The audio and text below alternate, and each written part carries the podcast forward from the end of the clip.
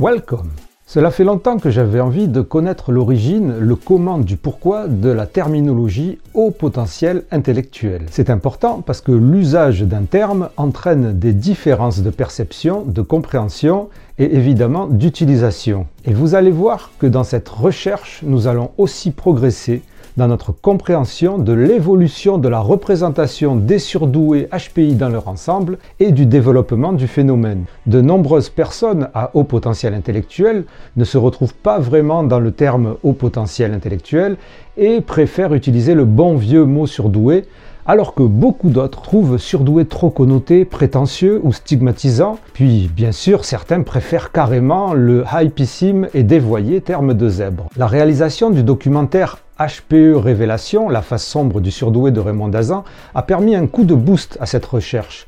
Parce qu'évidemment, étant donné que Raymond Dazan utilise une étymologie falsifiée et détournée du terme surdoué, voire le documentaire, et puis ensuite clame à voix haute et de partout qu'elle serait la créatrice du haut potentiel émotionnel et celle qui a soi-disant popularisé le terme haut potentiel intellectuel, il fallait que j'aille voir de plus près.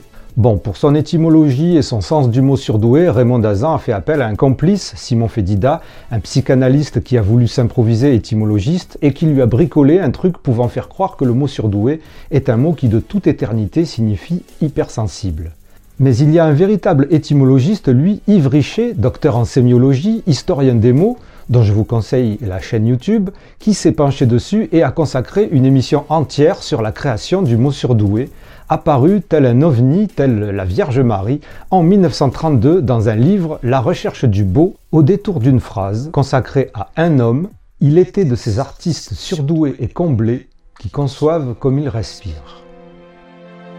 Lorsque je commence une enquête, je commence toujours par le grand dictionnaire Ray, la version de 2000. La première surprise, eh bien, c'est que le mot surdoué n'y est pas ce qui implique une notion immédiate. Le mot surdoué n'a pas d'histoire. Le mot surdoué n'a pas d'étymologie. C'est-à-dire que c'est un mot inventé.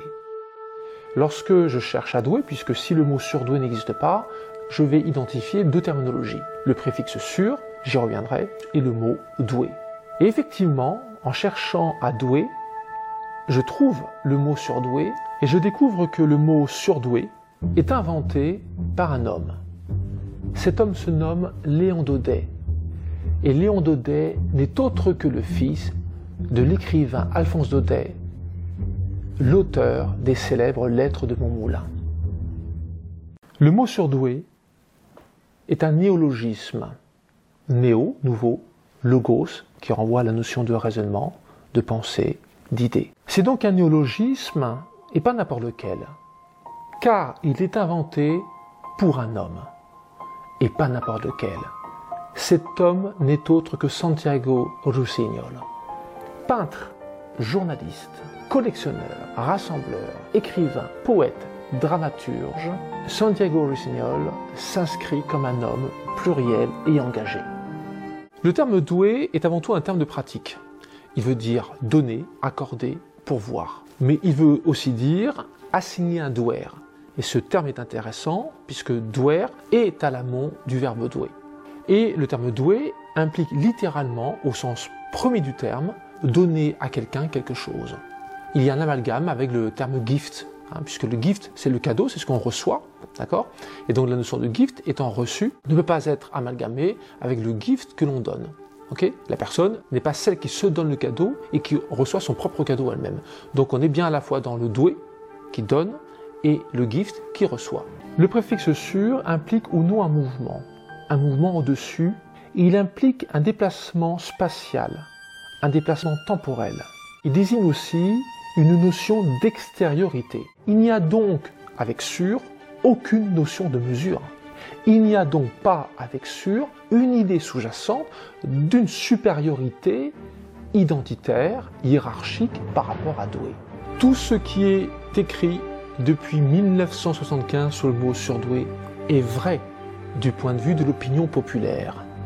Mais rien ne reprend les fondamentaux de l'histoire du mot doué, du mot comblé, du préfixe sur.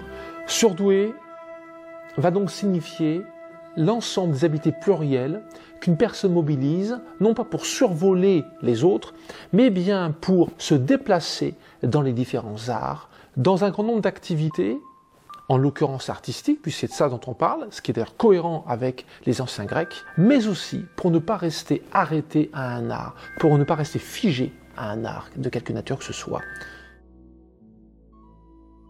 Alors ceci est un condensé de l'enquête d'Yves Richer, qui dure je crois bien une heure. Yves Richer est un fondamentaliste de la langue, de la sémiologie et de l'étymologie. Et pour lui, à partir de ce néologisme surdoué, on ne peut l'utiliser dans son acceptation d'aujourd'hui. Mais alors, comment cela s'est passé et pourquoi parle-t-il de 1975 C'est ce que nous allons voir. Je n'ai pas accès à la riche et fournie bibliothèque d'Yves Richer et à ses multiples dictionnaires étymologiques, datant du siècle dernier ou du siècle d'avant, mais j'ai accès à l'immense médiathèque en ligne qui se nomme Internet, et avec la collaboration précieuse de Julien Pierrat, ingénieur entrepreneur, fondateur d'Objectif Eureka, proposant avec son épouse des ateliers scientifiques pour enfants à haut potentiel, Julien est un contributeur du podcast qui s'est pris au jeu de cette recherche. Ensemble, nous avons tenté de trouver comment, où et quand s'est opérée la transition entre surdoué et haut potentiel intellectuel. D'ailleurs, vous aussi, si vous voulez, vous pouvez aider ce podcast à diffuser les connaissances les plus fiables possibles avec une ouverture d'esprit critique sur les sujets haut potentiel intellectuel, HPI, surdoué, ES et compagnie, vous pouvez devenir contributrice ou contributeur et faire une donation qui sera des plus utiles pour financer mon travail et le faire perdurer dans sa qualité. Il y a un lien unique dans la description de cet épisode et je vous en remercie intensément et remercie encore une fois mille fois celles et ceux qui l'ont déjà fait. Nous savions déjà que Haut Potentiel Intellectuel ne venait pas précisément de France, mais de l'espace francophone. Certains invités du podcast m'avaient donné la Belgique comme point de départ, mais il s'avère qu'en ligne, c'est en Suisse que l'on retrouve la première mention du terme. Et dans nos recherches, nous tombons sur un nom, Claudia Jankesh. D'origine argentine et de langue maternelle italienne, Claudia Jankesh est une psychologue et spécialiste des enfants surdoués, renommée en Suisse et dans la francophonie.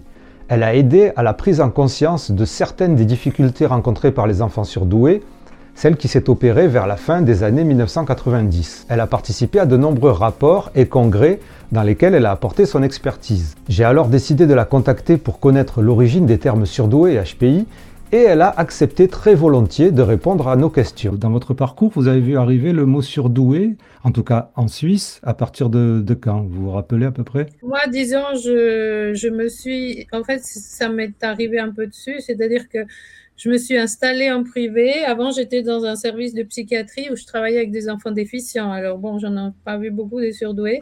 Et de toute façon, dans les, dans les services psychiatriques, il n'y en a pas tellement. C'est toujours des hmm. enfants plutôt passés des services publics. Enfin, alors dans le privé, on a plus de parents qui, qui, qui se préoccupent pour ce genre de choses et qui sont venus pour me faire, pour me demander de faire sauter une classe. Alors, le service de psychiatrie m'a envoyé les enfants à moi parce que eux, ils s'occupent de la pathologie et, sauter une classe, c'est pas une être au potentiel, c'est pas une pathologie, vous voyez. Si l'on se fie à Wikipédia, il y a un gap énorme, un fossé de 14 ans entre l'invention du néologisme par Léon Daudet et la première mention de surdoué par le neuropsychiatre et psychanalyste Julian, Julian Julia Guerra, Julian de Julia Guerra, que nous allons appeler à Julia Guerra. En vérité, je n'ai pas réussi à retrouver cela, d'autant que dans une biographie en ligne coécrite par le docteur Julia Guerra lui-même, en 1946, on sortait à peine de la guerre, et ce résistant réunissait à peine des collaborateurs pour travailler.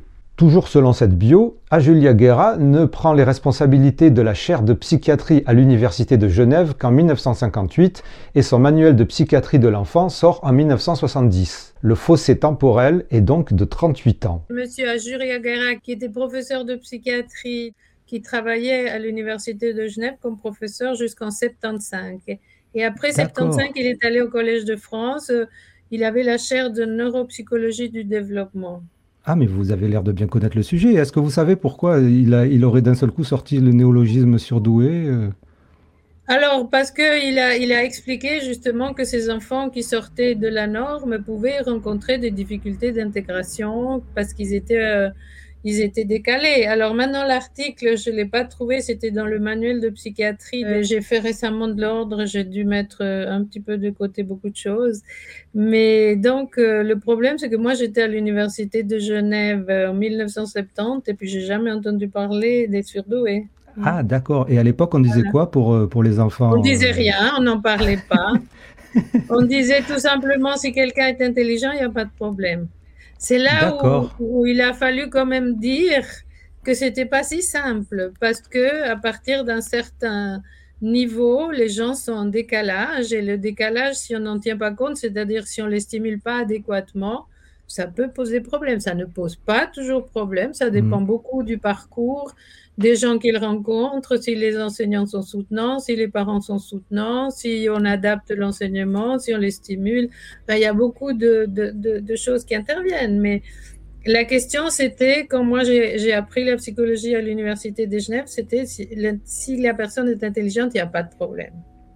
La première personne à utiliser le mot surdoué en français pour désigner un enfant qui, possède des aptitudes supérieures qui dépassent nettement la moyenne des capacités des enfants de son âge, et donc un professeur espagnol en Suisse, encore la Suisse, et rien ne dit qu'il a repris le terme de Léon Daudet.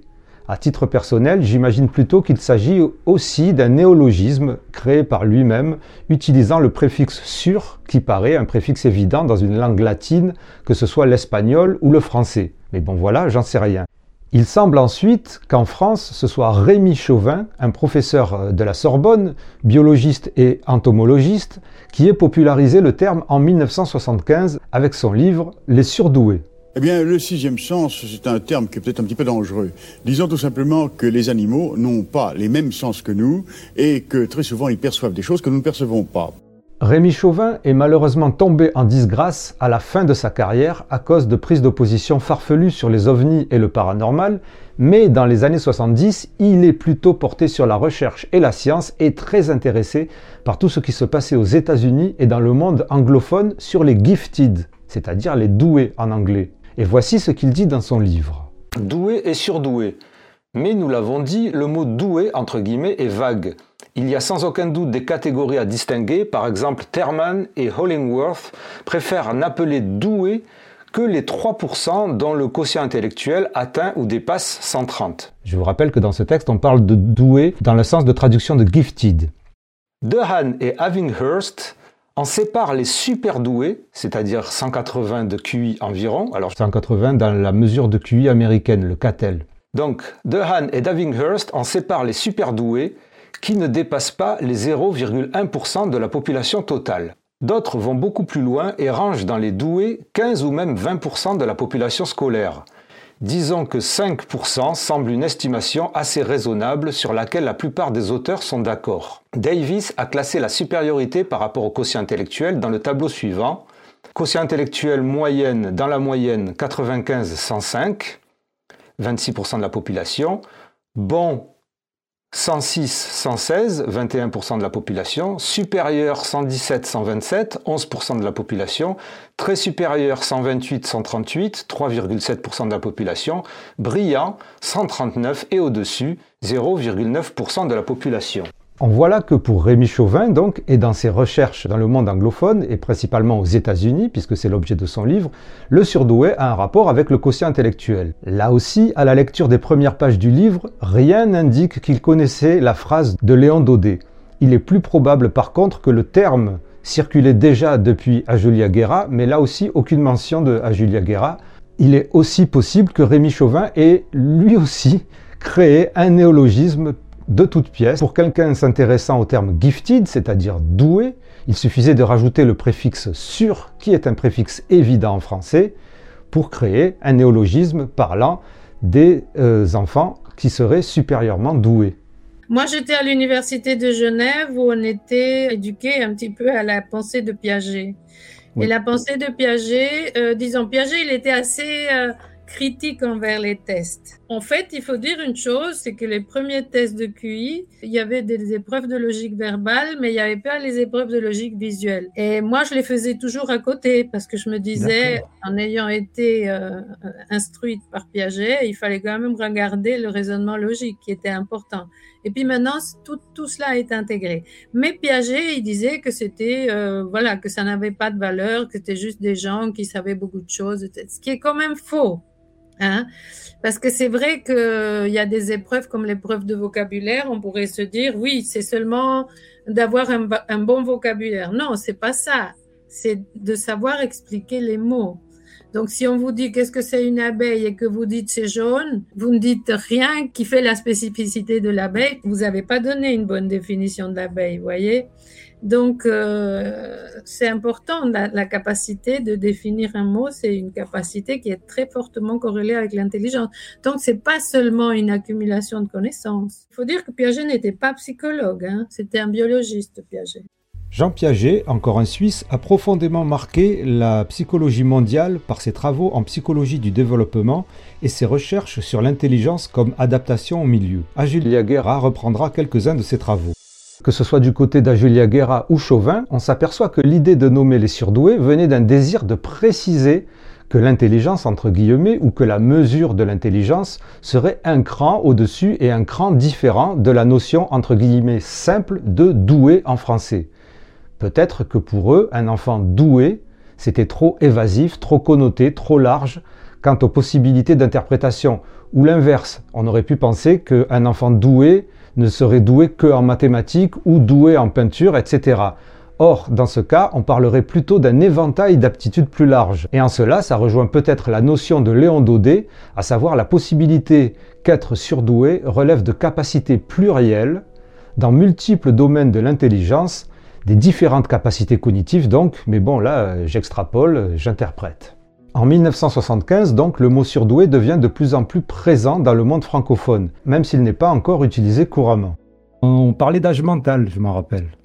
Oui, oui, mais nous aussi, on a toujours parlé d'âge mental. Mais, hmm. oui. et, et, ceux qui avaient un, je ne sais pas comment on appelait à l'époque, je ne sais pas, un, haut niveau d'âge mental, on, on, disait juste qu'ils étaient intelligents, c'est ça que vous dites? Ben voilà, c'est ça. Donc, euh, et puis on le disait pas forcément parce que c'était quand même mal vu. Je, je cherche parce que dans les années 70, Terrassier, il a commencé à parler de, en France euh, des enfants qu'il a appelés précoces. Et c'est vrai que c'est pas juste, hein, qu'on soit tous différents. Mais on va pas aboutir quand même à un monde euh, où on va réclamer le clonage pour être tous identiques quand même. Très rapidement, surdoué prend une connotation de supériorité et ne semble pas satisfaire tout le monde dans sa description principalement des enfants, puisque c'est essentiellement des enfants que l'on parle à l'époque. Et les recherches dans le domaine se spécialisant, on s'aperçoit entre les années 80 et les années 90 qu'être surdoué n'est pas forcément un long fleuve tranquille. C'est à partir de là que certains tentent de trouver des alternatives. Jean-Charles Terrassier, ce psychologue français très influent dans le développement des connaissances sur les enfants surdoués, s'est employé à faire connaître les différentes problématiques spécifiques qui pouvaient survenir chez certains enfants qu'il a appelés précoces. Le terme a fait son chemin et s'impose un peu partout. Ailleurs que dans l'espace francophone, il semble que la terminologie haut potentiel intellectuel est déjà utilisée. Nous l'avons surtout retrouvée évidemment dans des documents en anglais, et le plus loin que nous ayons pu retourner grâce à Julien, c'était en 1983 dans un rapport sous forme de lettre à la nation, comme savent le faire les Américains, sur l'état de l'éducation, assurément catastrophique comme dans toutes les époques, et dans lequel on trouve une occurrence High Intellectual Potential. Dans les années 90, on retrouvera ensuite plusieurs autres documents, mais pas tant que ça, dans l'espace anglophone, plutôt américain ou australien. Retour en francophonie. Petit à petit, une prise de conscience s'opère. Des associations de parents se créent pour faire reconnaître les difficultés potentielles chez certains enfants surdoués ou précoces. Et pour faire passer le message aux différents ministères de l'éducation de ces pays, se font alors de plus en plus de colloques, de congrès, de rapports dans lesquels on tente aussi d'y voir plus clair dans les terminologies à utiliser pour décrire ces enfants. Et c'est donc en 1999, en Suisse, que le premier congrès de l'ACEP, Association suisse des enfants précoces, utilise le terme haut potentiel intellectuel dans le titre de son congrès Enfants à haut potentiel intellectuel, un monde inconnu et Claudia Jankesh en faisait partie. C'est vrai que c'était le premier congrès en 99 et là déjà c'était pas très bien vu de parler de surdoué donc on a commencé à parler de haut potentiel mais qui l'a introduit je sais pas. Euh, je me souviens très bien que quand c'est sorti, euh, on disait c'est pas bien de dire surdoué parce que euh, c'est c'est trop dur pour les autres, ça, ça, implique les autres sont surdoués. Et puis à la fin, de toute façon, au potentiel c'est la même chose. Et puis c'était tourné aussi. En fait, je crois qu'on n'accepte pas la réalité qu'il y a des personnes qui peut-être sont plus intelligentes. Alors après, il y avait c'était détourné HP, c'était hors programme, vous voyez, ah, les enfants. Donc, vous voyez que c'est le problème, c'est dans ah. l'acceptation du fait qu'il y a des mm. personnes qui peuvent avoir des compétences intellectuelles meilleures, mais à d'autres qui jouent beaucoup mieux au foot, d'ailleurs. Voilà, c'est comme ça. On retrouve ensuite le terme dans quelques documents, puis dans le rapport AZ de l'an 2000 du ministère belge de l'Éducation. Toujours en l'an 2000, la première association française comportant le terme haut potentiel se crée. Il s'agit de l'Institut des hauts potentiels, à ne pas confondre avec l'Université des hauts potentiels, où il ne faut pas s'inscrire. En 2002, c'est le rapport Delaubier, rapport fondateur dans la prise en compte des potentielles difficultés des enfants surdoués dans l'éducation en France. Et dans ce rapport, la problématique de la terminologie se pose aussi et la conclusion de rapport n'est pas du tout favorable quant à l'utilisation des termes haut potentiel intellectuel. La langue anglaise a consacré les termes gifted, doué en référence au sport ou aux arts, et que le dictionnaire rempart surdoué dans le domaine intellectuel, ainsi que le terme talented quasiment synonyme dans ce contexte. Certains auteurs tendent à différencier l'emploi de gifted pour désigner un sujet possédant un potentiel exceptionnel de talented pour désigner un sujet ayant actualisé ce potentiel. On note actuellement, en particulier en Grande-Bretagne, une extension au terme able et highly able pour désigner les sujets doués dans le contexte scolaire. Les dénominations en usage sont peu satisfaisantes. Le terme surdoué apparu dans les années 1930 pour parler d'un artiste ou d'un sportif c'est systématisé à partir d'un article d'Ajulia Guerra en 1970 pour désigner les sujets ayant des résultats élevés au test. Même si ce mot a été adopté dans la communication courante et par une partie des médias, il renvoie à la notion de don très contestable et non scientifique. L'expression enfant ou adolescent à haut potentiel intellectuel, utilisée par certaines associations, ne peut que soulever des débats et favoriser une appréciation déterministe et inégalitaire de la réussite scolaire. Intellectuellement précoce serait peut-être la moins mauvaise appellation, mais elle laisse supposer que l'on s'accorde sur le fait que les niveaux d'aptitude correspondant à un quotient intellectuel élevé résultent d'une avance dans un développement linéaire. La différence est-elle seulement chronologique? S'agit-il seulement d'enfants qui savent faire à 10 ans ce que d'autres font à 12 ans? Cette notion a-t-elle un sens lorsque ces jeunes atteignent 17 ou 18 ans tout en conservant le même écart dans la réussite à ces tests intellectuels? Par ailleurs, il faut rappeler que la plupart des tests utilisés pour déterminer le quotient intellectuel, échelle de Wechsler, ne se réfèrent plus au développement de l'enfant, mais seulement à son positionnement à l'intérieur de sa classe d'âge. La première difficulté est que ces termes donnent l'impression qu'ils recouvrent une réalité objective, scientifique et unitaire, alors que nous percevons bien le caractère relatif et hétérogène des notions correspondantes, d'une manière générale, il serait souhaitable de ne pas créer une étiquette instituant une catégorie d'élèves qui serait purement arbitraire. De même, il est sans doute préférable de caractériser les difficultés des élèves plutôt que de parler des élèves en difficulté, et il serait préférable de définir des aptitudes particulières de certains élèves plutôt que de désigner les élèves à haut potentiel. Nous ne pouvons donc que formuler trois propositions. Premièrement, éviter les termes surdoués et au potentiel afin de prévenir les polémiques et les débats sur l'inné et l'acquis ou sur l'égalité des chances. Deuxièmement, accepter provisoirement l'expression enfant intellectuellement précoce qui, bien que contestable, en particulier pour qualifier des collégiens ou lycéens, paraît la moins chargée d'a priori idéologique. Par défaut, nous utiliserons cette expression dans la suite de ce rapport. Troisièmement, poursuivre la réflexion pour choisir une expression susceptible de traduire d'une manière objective et ouverte la situation d'un élève manifestant des aptitudes particulières, qu'il s'agisse ou non d'aptitudes identifiées par le quotient intellectuel. Mais il semble que cela soit trop tard. Et peut-être parce que justement surdoué semblait vraiment trop trop connoté supériorité ou antiquité, et autre chose importante, le terme précoce, s'il n'a pas la connotation prétentieuse de surdoué, ne peut s'appliquer qu'aux enfants. Or, petit à petit, avec la généralisation et le perfectionnement des tests de QI, et le fait qu'il ne s'agit plus de mesurer l'âge mental d'un enfant, comme au début des tests, mais de mesurer les capacités cognitives et de donner une position, un rang statistique dans une population donnée, on s'aperçoit que les OQI enfants deviennent des OQI adultes. Donc je suppose que c'est à partir de là que surdoué étant perçu négativement et précoce plus vraiment utile, le terme HPI a pris son essor. Parallèlement à ça, on voit aussi apparaître les termes zèbre qui a explosé et sorti de son concept, ou le terme surefficient, etc., etc. Et justement, par rapport à ces notions de zèbre ou surefficient, le HPI rejoint aussi peut-être par son côté technique le lien avec la mesure du quotient intellectuel, les capacités cognitives et le potentiel induit par ces capacités sans passer par une histoire de don ou de différence de pensée. Et donc le haut potentiel intellectuel a fait son chemin en France, dans les médias et petit à petit chez les spécialistes, ou l'inverse, jusqu'à cette fameuse série de 2021 HPI. Maintenant, vous savez à peu près tout sur la transition entre surdoué et haut potentiel intellectuel. Je remercie profondément, intensément Claudia Jankesh pour sa participation. Je remercie bien sûr Julien Pierrat. Je remercie Yves Richet. Et je remercie aussi toutes les sources euh, qui m'ont permis de réaliser cet épisode. J'espère qu'il vous a plu et qu'il vous aura apporté beaucoup de connaissances, ou en tout cas un peu de connaissances. Et je vous dis à très bientôt. Sportez-vous bien. Intensément, c'est le podcast divergent. Intensément, c'est le show potentiel. Ciao, ciao.